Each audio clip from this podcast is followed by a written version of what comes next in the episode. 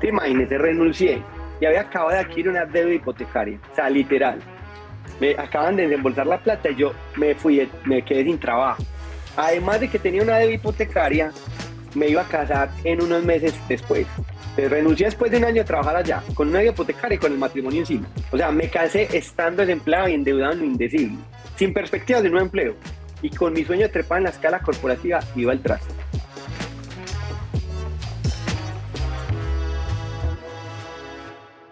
¿Cómo carajos hace una persona para continuar frente a una situación como esta? Esto que viene a continuación es lógico, se llama fracaso. Esa sensación que todos tenemos alguna vez de no cumplirnos a nosotros mismos, de decepcionar a otras personas. Eso que genera un mar de incertidumbres y de inseguridades. Pero esto no es la historia de un montón de fracasos. Porque la verdad no creo que conozcan a un solo emprendedor que no haya fracasado. En realidad, esta es la historia de cómo afrontar esos fracasos. Así que para entender cómo Alexander ha salido de esos fracasos, pues la verdad tuvieron que pasar muchas cosas. Y este episodio es para que echemos un poco para atrás y entendamos su historia.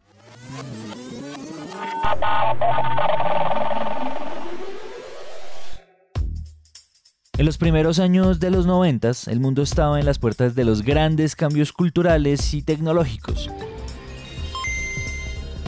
La popularidad del Internet y de los computadores se tomaba a todo el mundo, y eso también lo sentimos aquí en Colombia. Aunque en ese momento, entre esos vertiginosos cambios del final del siglo, pues nosotros vivíamos una época muy difícil como país. 1989 marca la historia de Colombia, un año de horror. Entonces yo siempre he dicho, siempre he pensado que mi generación es una generación de sobrevivientes y es una generación de resilientes. Y fueron los años 90 quienes acogieron a Alexander Arango, el protagonista de nuestra historia. Pero también somos una generación de transición, porque nosotros vimos entrar a Internet.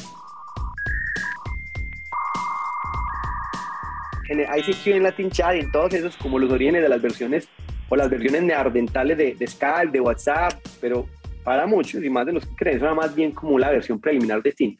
Uno no entraba ya a chatear, sino para buscar con quién con quién, con quién salir, para, no, para, utilizar palabras pues que toda la audiencia pueda escuchar. Entonces me gastaba ahora entrando pues a, a, salas de chat, tratando de conocer a alguna vieja con la que pudiéramos llevar a, la realidad, a la cerveza, a, la, a, la, fiesta del fin de semana y, lo, y todo lo que se pudiera venir. Entonces, digamos que estuve muy involucrado en esa época con la tecnología desde muy pelado. Antes en el colegio, yo era el voluntario, el sapo que, se ofrecía para ayudar a digitar las notas finales de los alumnos, pero lo único que quería era tener la sensación de manejar un computador. Y eso era una huevonada, digitar notas, digitar notas, le pasaban las fichas, pues incluso las profesoras hacían a mano. Entonces uno entraba en el computador y eso uno llenando notas a punta de comando, llenaba notas, cuánto sacó este, para que el sistema sacara los promedios y sacara las notas al final. Y la verdad, yo lo hacía porque en esa época yo no tenía computador, entonces yo quería trabajar en un computador tenía que encontrar la manera de tocar un computador. Entonces, por eso me iba de sapo y me ofrecía a, digitar notas solo por, por esa sensación, porque yo no podía tener, yo no, tengo, podía dar lujo de tener un computador en la casa. Ustedes tienen que saber que este paisa, como buen paisa, es de una familia muy numerosa. Es el cuarto de seis hermanos y pues mantener a tanta gente es bien duro. En ese tiempo, pues tener un computador era un lujazo. Además, tienen que saber que su papá fue el primer freelancer que él conoció en la vida. Era un albañil que decidió ser independiente y se dedicó a ser contratista de construcción. Pero ser independiente en Colombia nunca ha sido del todo fácil. Y en los cercanos años 90, pues no existían iniciativas de impulsar a los emprendedores o incentivar los negocios unipersonales. Pero eso sí, había un montón de crisis de dónde se podían agarrar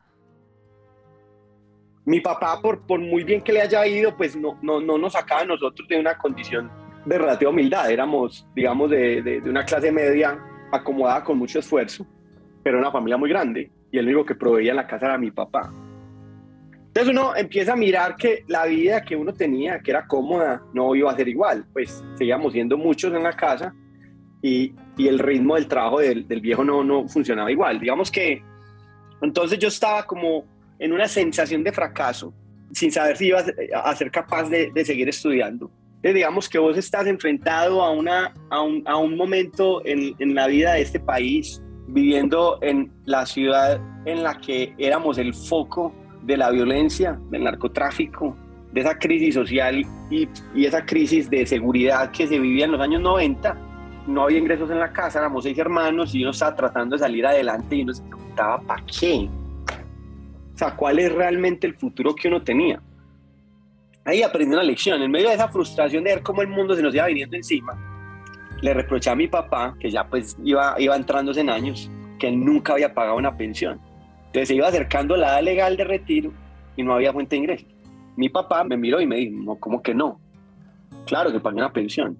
Tuve seis hijos. Ese día yo dije, no, este man es un éxito. Y ahí aprendí una primera lección respecto al fracaso que uno no es dueño de las circunstancias de la vida, pero es dueño de la actitud que asume en esas circunstancias. Díganme por favor que ustedes también lo sintieron, porque cuando nosotros escuchamos esto se nos pararon los pelos. Son ese tipo de cosas las que nos dejan sin palabras. Saber reflexionar acerca de los aprendizajes de la vida no es el único talento que tiene Alexander, porque su pasión por la tecnología lo llevó por muchos lados y pues uno de ellos incluso fue dar un par de clases en la universidad. En esa época dictábamos clases de ofimática en la etapa final de la transición tecnológica corporativa, de lo que ustedes tampoco se acuerdan y les va a sonar súper bizarro porque ustedes están muy chiquitos, pero resulta que en esos años, en el 98, el computador está terminando de llegar a los últimos empleados de las grandes empresas. Cuando los computadores llegaban, como era un objeto de lujo, eso pues le empezaban a llegar a los altos ejecutivos, a las áreas financieras, pero a, los a las personas de base, a, a las secretarias, a los auxiliares, ellos no tenían computador. Entonces, en esa época, los computadores estaban llegando como a esas líneas. Empleados de grandes empresas que en esa época tenían entre 35 y 45 años, pónganle, y se enfrentaban por primera vez en su vida a un computador. Imagínense que en su vida nunca han visto un smartphone y un día les ponen un celular en sus manos y les dicen, de ahora en adelante todo va a funcionar a través de este dispositivo pues adaptarse a una nueva tecnología es muy difícil y siempre habrá personas que les cuesta más aprender a usarlas. Hoy pues tenemos el acceso a un computador donde sea, pero en esa época la gente solo veía computadores en las oficinas de los altos rangos de las empresas. Entonces lo que hacía Alexander era dar clases personalizadas para todas esas personas que les costaba adaptarse a esa tecnología nueva. Entonces yo me acuerdo que la, pues esto, yo, la primera lección que dábamos a los menos avisados era clase de manejo de mouse que yo cuento esta historia, la gente le da risa, pero pues literal, eso era una cosa que nadie usaba, todavía había que dar clase de la gente cómo usaba el mouse. Y era una clase que usualmente no nos tomaba más de una hora para que alguien tuviera un manejo mínimo aceptado y pudiera comenzar a ver el resto del curso. Entonces, una vez tuve una alumna a la que le seis horas de mouse, entre un miércoles y un viernes, no me olvidas. Entonces, aparece esa alumna que no cogió el mouse, no, no era capaz, no, no le daba por ningún lado. Entonces yo le di clases de martes a viernes todos los días seis horas de mouse. O sea, era un, un, un ratoncito que caminaba en la pantalla y ella lo tenía que hacer, era perseguir el, ratón en la pantalla con el mouse y, tenían que darle clic sobre el ratoncito para que el ratoncito quedara quieto. Y era el ejercicio que hacíamos para que la gente se adecuara al mouse. ya, cuando más o menos ya lo tenía, ya llegó el fin de semana y llegó el lunes a retomar la clase y yo dije, bueno, vamos a empezar pues con los temas importantes. Y al llegar todo se ha ido al traste. Se le olvidó todo y empezamos desde cero. Persiga el ratón en la pantalla, haga clic con él para detenerlo, persiga el ratón en la pantalla, haga clic con él para detenerlo. Entonces, al principio de la clase, todo eso era frustración. O sea, ella era una secretaria. Y literal, si no aprende a manejar el computador, se queda sin trabajo. O sea, era una señora de 47 años. Entonces, imagínense pues la presión. Con el trabajo es complejo, pero en esa época era peor porque la tasa de desempleo era vulgar en Colombia. Entonces usted tiene 47 años, tiene que aprender a manejar un computador que no literal de casi sin trabajo, ella no podía fracasar, ella no puede darse ese lujo. Entonces, en contraste como arrancaba la clase, al final de cada sesión, cuando por fin le daba clic al ratón, respiraba una sensación de éxito que era impresionante. O sea, ella sentía que dominaba el mundo y apenas damos la clase de más. El problema es que siempre arrancamos desde cero. Frustración en la incapacidad técnica, lamentos por el riesgo de perder su trabajo. Arranque con el mouse, apague y prenda. El éxtasis del cierre. Eso era un drama. Y al final, la lección que aprendí es que el fracaso es un estado de ánimo.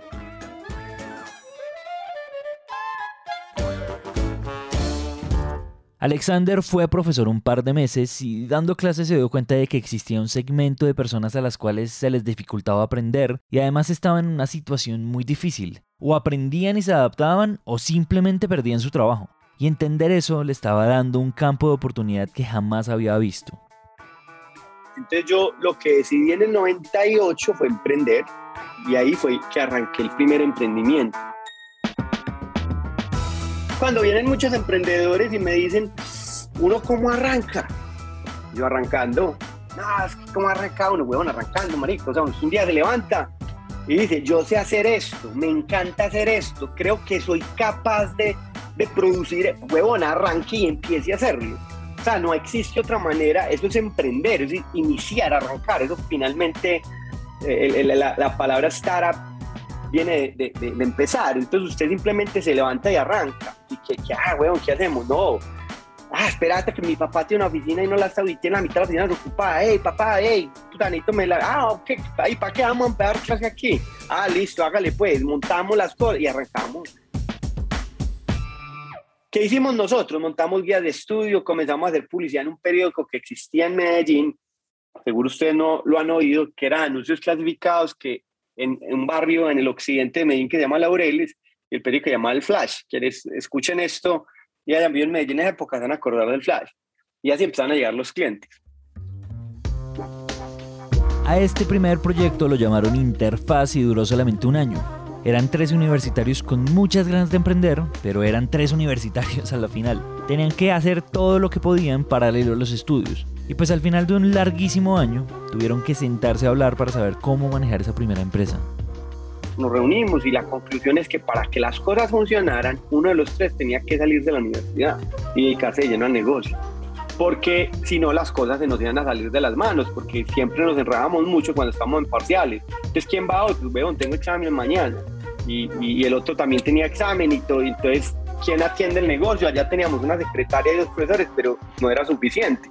Entonces, al final, ninguno tuvo el valor y resultaba muy contradictorio. Creamos la empresa para poder estudiar. Nosotros no creamos la empresa pues por, por, por hacer plata. Era, era, era un tema pues de supervivencia simple. Entonces no, no había sentido que dejáramos de estudiar cuando habíamos creado la empresa para poder estudiar o tener como ese tipo de vida. El caso es que cerramos interfaz. No vimos un peso como de utilidad, pero generamos empleo y quedamos sin deuda. Digamos que cuando yo hacía las reflexiones sobre los fracasos y uno empieza a poner pues su biblioteca de cagadas, ¿cierto? Yo, yo decía, interfaz, ese fue el fracaso más digno de mostrar. Cuando me hablen y qué fracaso, yo voy a contar esa historia. Fue mi primer fracaso de emprendimiento, al que le daba carpecho, pues, a la cagada, pues, que voy de la, de la cama de entierro orgulloso. Entonces le encontré a Camilo, maricaos, ¿quién te dijo que era un fracaso? Y yo, pues, ¿cómo que no, huevón? Tuvimos un año, cerramos, no, eso no fue un fracaso. Y yo, entonces, me, me, me, yo, pero ¿por qué no fracaso? Pues porque pues tuvimos que cerrarla, pero teníamos un mercado, vendíamos. Había una, una propuesta de valor que se ofrecía poco. Y las razones en las por las que cerramos el negocio, pues no fue porque el, negocio estuviera mal, sino porque fuimos unas huevas. Pues nos dio susto renunciar al trabajo. Entonces, finalmente, eso no fue un fracaso, huevón, fue una decisión que tomamos, pero eso pues no falló, eso no, yo, ah, marica, entonces me dañó mi, mi, mi fracaso de biblioteca. Ya lo sé, ya lo sé. Miren, yo sé que a veces nosotros nos dedicamos solo a narrar, pero hay muchas veces que las entrevistas nos ponen a pensar, y yo aquí solo quiero dejar una pregunta antes de continuar con la historia. Si miramos objetivamente nuestros fracasos, ¿cuántos en realidad sí son fracasos de verdad? Ahí les dejo.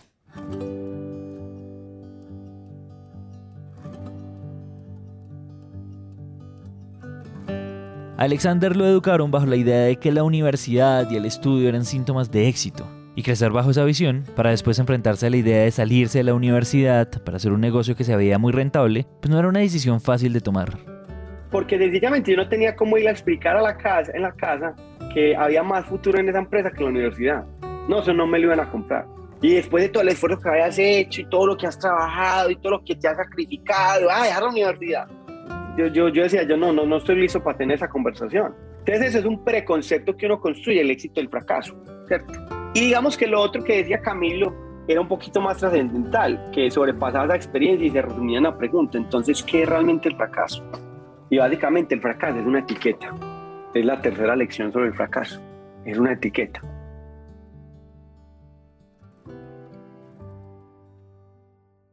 Y vámonos ya pues más hacia el futuro, para no contarles pues 20 años en, esta, en este podcast que no nos da la vida. En abril del 2016 encontré en mi casa, mientras buscaba unas postales, un documento que escribí en 1999. Ese documento era un ejercicio para una clase de la universidad y en esas hojas arrugadas estaba el borrador de un antiguo plan de negocios para una empresa. Cuando yo lo leí, casi me voy de para atrás. Básicamente, lo que escribí hace casi 20 años, que no había vuelto a ver en toda esa época, era la definición fundamental de lo que hoy es Triari, la agencia de marketing digital de la que soy gerente y fundé en el, en el 2011, con algunos detalles que han escalofríos. Pero en el contexto de la realidad tecnológica de la época, es decir, había diferencias entre lo que finalmente terminé creando y lo que me imaginé, pues, porque estamos hablando de los inicios de Internet, definí un proyecto que me tomó 12 años hacer realidad. Y lo que puse en el 99 hasta el 2011 se hizo posible. En esos 12 años pasaban muchas cosas. Una de esas fue que yo trabajé en, en el grupo de éxito durante 8 años. Tuve un inicio bastante prometedor de practicante, pasé a ser analista, me destaqué rápidamente, te llegaba pues la quincena sagrada, eh, la prima, eh, la prima de vacaciones, la prima de enfermedad, el fondo de empleazo, es una, es una joya. Entonces esa, esa comodidad que a vos empieza a llegar la platica y vos vas ahorrando y te dan todas esas cosas, me hicieron pensar que, ah, no, este es mi mundo, mi mundo. Yo voy a trepar en la escala corporativa. Voy a llegar a ser el gerente de comunicaciones de esta u otra compañía, pero este es mi mundo, el mundo corporativo, pero me estrellé. Entonces yo empecé a trabajar, yo pues con, con, el espíritu que ya traía de trabajo pues y emprendimiento, entonces yo sacaba adelante proyectos, o sea, me monté pues en el cuento y todo proceso de selección al que me presentaba fallaba. Todo el mundo me veía como el próximo jefe no sé qué, el próximo director de no sé qué otra cosa, el próximo coordinador de no sé qué otras vainas y nada, no funcionó nada, no quedé en nada, siempre era la princesa y nada y nada y nada. Digamos que intenté forzar mucho esa aspiración y tenía largas, de, muchas conversaciones largas con los equipos de selección, con las psicólogas que le decían a uno es, si explícame qué, qué falta, haceme coaching, haceme un diagnóstico organizacional, eh, decime qué pasa, pues yo qué estudio, qué leo. Y yo dije, pues puta, más cara que atrapado con una lista en la base de la pirámide. Yo no quería, si no me sentía ahí, yo pues no quería jubilarme agradecido con la vida por no haber perdido el trabajo en una fusión, en una reestructuración, en una crisis. Si un día me levanté y yo, pues puta, me voy me voy, esto no es lo mío y no, no estaba como feliz, estaba como atrapado.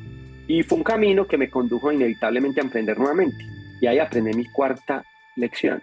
En la vida es importante insistir, pero también hay que saber cuándo desistir. Y aunque Alex llegó a una gran conclusión en ese momento, no la asimiló tan rápido. Era obvio que su hambre por ascender en la escala corporativa lo iba a llevar a aceptar un proyecto de publicidad donde él estaría a cargo de todo. Yo le dije, usted, uno tiene que irse sin engañarse a uno mismo y sabiendo por qué se va, ¿cierto? Y yo sabía que cuando yo me iba a ir, y, hay una frase que yo repito mucho, y es que las decisiones que se toman por plata siempre son malas decisiones. Pero yo sentía que necesitaba como romper, romper esa escala corporativa que no había logrado romper. Yo sentía que necesitaba volverme jefe y me ofrecieron el trabajo para ser jefe en una compañía. Yo dije, necesito romper esto, necesito tener mi vida que ya fui jefe, de lo que fuera, no me importa.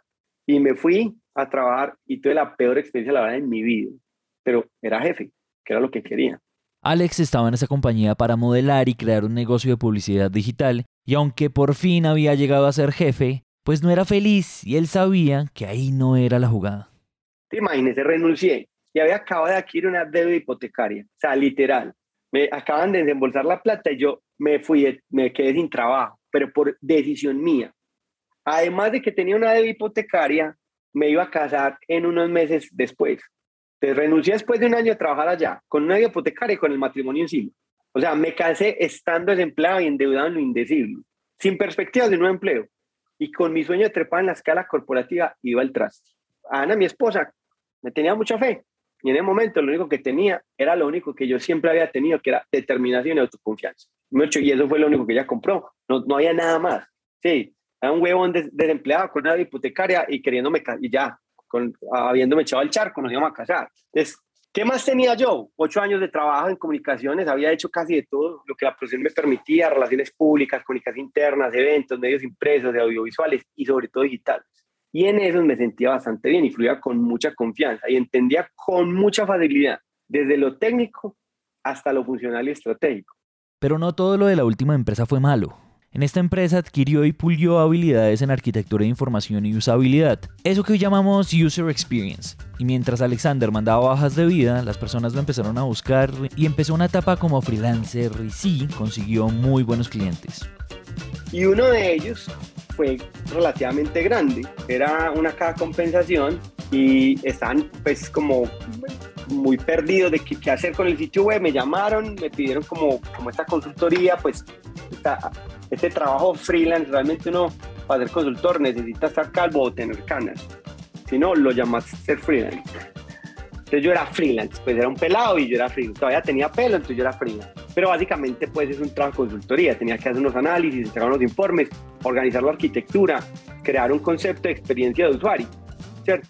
Entonces yo le entregué ese proyecto, les gustó, no, no, que sigue, no, yo les ayudo, parte de este trabajo es ayudarles a construir unos términos de contratación para que ustedes salgan y busquen los proveedores. Yo les puedo recomendar a algunos que conozco el mercado y ellos les cotizan y me digan, ¿por qué no lo haces? Yo, yo, sí, porque no, pues porque no haces vos ese sitio web. Evidentemente, pues sabemos que sabes y ¿por qué no lo haces vos? Y yo, pues porque yo no tengo empresa, mi equipo que lo respalde, pero lo puedo montar. Me dieron a cotice y coticé y me gané el contrato. Entonces, pongan, eso, esto va, eso va a ser hace 11 años. Por esta época, hace 11 años, yo estaba terminando ese informe y estaba empezando a hacer las primeras presentaciones de ese informe. Y más o menos a mí me dijeron un 21 de diciembre que me iba a ganar el contrato. Yo solo, yo con yo. Tenía que crear la empresa porque la, el contrato, la operación del sitio web que actualmente corría y el inicio del proyecto arrancaba el primer día hábil del 2011, que era el 3 de enero. El 3 de enero. Eran solo 13 días para crear una empresa. ¿Y pues por dónde uno empieza? Pues por el nombre. ¿Qué nombre le pongo yo a esta compañía? Entonces, a ver por aquí tengo un libro de eso. Entonces, me estaba leyendo en esa época una novela de la época republicana de Roma, que se llamaba El hijo del cónsul que es la historia del cónsul romano que derrotó a Aníbal el Terrible, un general cartaginés que fue el único que, que sitió Roma en la época republicana. Entonces me estaba leyendo esos libros, estaba súper engomado, eran tres novelas, pues yo cómo bautizo esta compañía. Entonces cogí ese libro y me fui al glosario al final del libro y empecé a buscar términos y llegué a la palabra triario. Los triarios eran una legión romana en tiempo de república un ejército de élite que estaba reservado para cuando las cosas se ponían duras. Entonces a mí me encantó el nombre. Yo puta, Triario, era el nombre y lo bauticé así. A mí me, me, encantó. Después cuando empecé a llamar a los, a los, a los primeros, pues cuando empecé a prospectar, a llamar, ah, no, te estoy llamando de, de Triario. ¿De qué? De Triario. ¿Tri qué? Puta, la cagué, marica, qué nombre tan enredado. Pero así se quedó. Triario empezó como un proyecto freelance en donde Alex se dedicaba a la usabilidad de los sitios web. Pero como todo en Internet es velozmente cambiante, Triario se transformó en más y más cosas. Siempre buscaba interiorizar más conocimientos de marketing digital y eso lo llevó derechito al contenido. Entonces digamos que en eso nosotros empezamos a oír charlas de gente aquí, a gente afuera y por allá nos llegó, fuimos a un webinar de un, de un gringo en el que se dedicaba a hacer marketing digital y nos contaba cómo era vender en Estados Unidos. Y después de la charla, pues lo conectamos por LinkedIn y él nos escribió, ah, eh, ah mucho gusto, qué bueno que hayan ido a la charla. Ve, ¿y ustedes qué hacen? Ah, nosotros somos una agencia y producimos, hacemos producción digital. Ah, ve, ¿sabes que yo necesito tercerizar? Pues, puta, el primer cliente gringo, huevón. Ah, claro, que necesitas? No, mira, necesito hacer esto, pero ¿saben que yo uso HubSpot? Si, usan, si ustedes usan HubSpot, eh, pues hágale, si no, aprendan. Si me dice, o, sea, o si quiere aprender, yo, aprender, ya. Entonces dígale que sí, que cuánto tiempo nos da. Ah, eh, ah, no, listo, hágale, arranquen y en un necesito hablamos. Entonces ahí fue que yo puse a la tarea a Paula Jiménez, en ese momento no se me olvida. Te le dije, Paula, necesito que te vayas el fin de semana y entendas qué es esto. Lee, lee y estudia qué es esto. Paula había participado en la, planeación, Paula era, Paula era una empleada nuestra, Paula se fue, Paula ya sabía qué queríamos, ya habíamos socializado el plan estratégico. Llegó el lunes Paula a las 7 de la mañana a la oficina y me dijo, esto es lo que necesitamos, hijo de puta. Y yo, siéntese y cuénteme pues. Mira, una plataforma, un CRM, pero mira lo más importante, el contenido es el eje de toda una estrategia de marketing militar. Y esto se llama inbound. Marica, ¿qué es esto, hijo de puta? Y yo empecé a leer eso y yo, marico, no, Pues eso fue como una, como, como, una, como una serendipia, como un acto de revelación. Marica, esto es, o sea, esto nos está, nos está gritando a nosotros que ese es el siguiente paso, porque tiene todo lo que nosotros queremos. O sea, contenido como un berraco, atado al, a, un ecosistema digital, y es el contenido el que conduce a la... Yo, puta, no, ya, ¿qué hay que hacer? Fue HubSpot quien complementó las ideas de Alexander y de Triario, que venían ya en la cabeza y ojalá todas las historias de emprendimiento fueran color rosa, pero eso no pasa. La verdad es que en esta historia, en la de casi todos los emprendimientos, hay algo en común. Fracasar está a la vuelta de la esquina y eso es absolutamente inevitable. Eso nosotros hoy trabajamos todos los días y vos siempre tenés la sensación de que, de que te puedes equivocar. Entonces, lo más fácil fue aceptar que la íbamos a cagar. Yo cuando me reúno con el equipo le, digo, ah, lo primero que se tiene que aceptar es que usted no lo controla todo. Y la mejor forma de aceptarlo es levantarse por la mañana sabiendo que la va a cagar. Porque la próxima cagada es cuestión de tiempo. Lo que pasa es que usted se levanta sabiendo que la va a cagar, pero no trabaja para cagarla, trabaja para tener éxito. Pero siendo consciente que intentando hacerlo mejor, usted se puede equivocar. Pero todo el mundo se equivoca y a través de eso se construye, se construye el, conocimiento y el aprendizaje. digamos que vos, cuando vos trabajás con el emprendimiento no conoces a ningún emprendedor que considere el fracaso de sus variables de negocio. O sea, uno, uno no se levanta pensando que va a fracasar. Uno siente que cuando empieza un proyecto, el proyecto va a tener éxito. Uno comete errores, muchos todos los días. Botamos plata, caemos, nos levantamos, volvemos a comenzar. A veces se gana, a veces se aprende. Y aprender vale. Tiempo, esfuerzo, emociones, dinero. Pero la repetición es la maestría. Y lo que a veces pasa es que nos vamos viendo maestro en cagarla, pero seguimos adelante. Que la voluntad es lo más valioso que uno tiene. Y es así nos han dado mucha.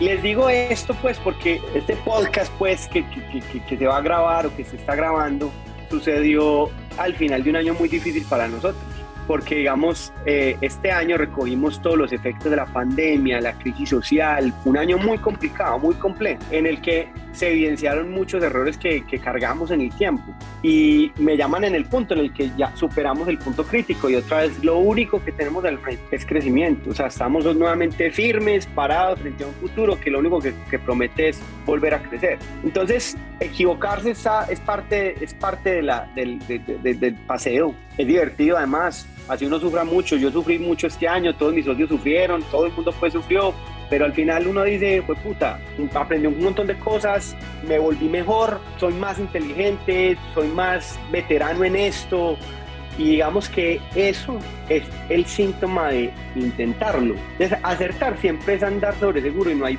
expansión mental. El error es lo que nos hace crecer más y es lo que nos hace creer más.